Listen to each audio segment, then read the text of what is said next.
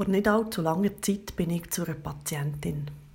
Eine Frau um die 70, eher unpflegt und wie ich dann im Gespräch schnell gemerkt habe, auch sehr unzufrieden. Über alles hat sie gejammert.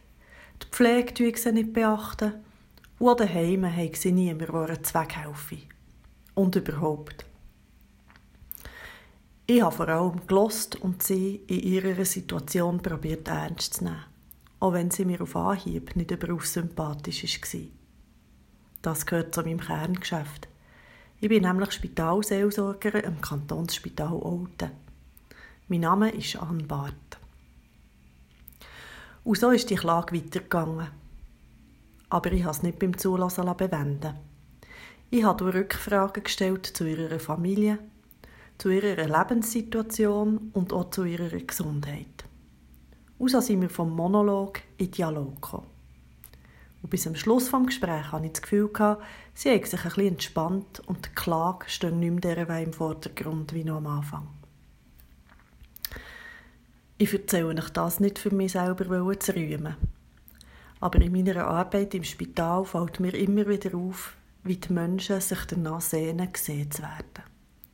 Und zwar nicht oberflächlich und schnell, wie das in unserer Gesellschaft so häufig passiert, sondern als ganzer Mensch, mit seiner äußeren Erscheinung und noch viel wichtiger mit seinem inneren Erleben. Mit seinen Wahrnehmungen und seinen Gefühlen. Sie werden gesehen und ernst genommen werden. Und dann kommen mir Geschichten aus der Bibel in Sinn, die genau diese Begebenheit so schön erzählen. Da ist zum Beispiel der Bartimaeus, wo wir im zehnten Kapitel vom Markus-Evangelium davon lesen. Der blinde Bettler, der am Wegrand hockt, wo Jesus mit seiner ganzen Gefolgschaft vorbeikommt. Er hat keine Chance, von Jesus gesehen zu werden. Er sieht ja selber nichts und wüsste gar nicht, woher.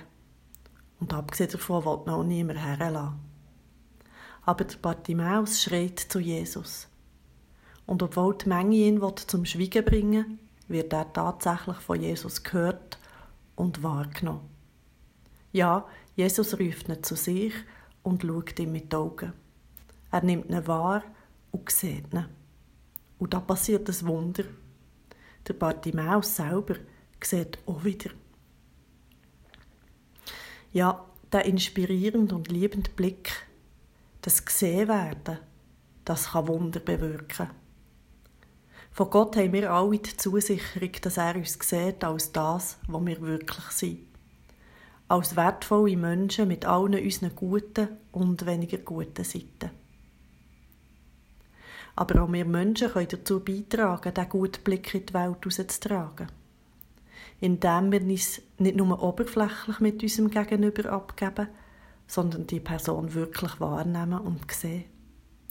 Indem wir uns ab und zu auf jemanden einladen, den wir vielleicht nicht auf Anhieb sympathisch finden, wo wir uns aber die Mühe nehmen, genauer herzuschauen, wer sich da hinter dieser Oberfläche versteckt. Indem wir auch bei jemandem, wo wir meinen, gut zu kennen, nicht bei den vorgefassten Meinungen bleiben, sondern die Person immer wieder neu probieren zu sehen und nach seinem inneren Erleben zu fragen.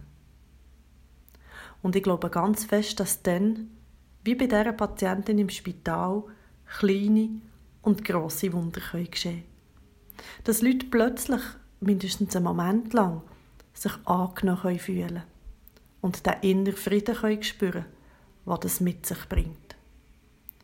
Und so wünsche ich euch in allem, was das Leben heute für euch parat hat, einen wundervollen Tag.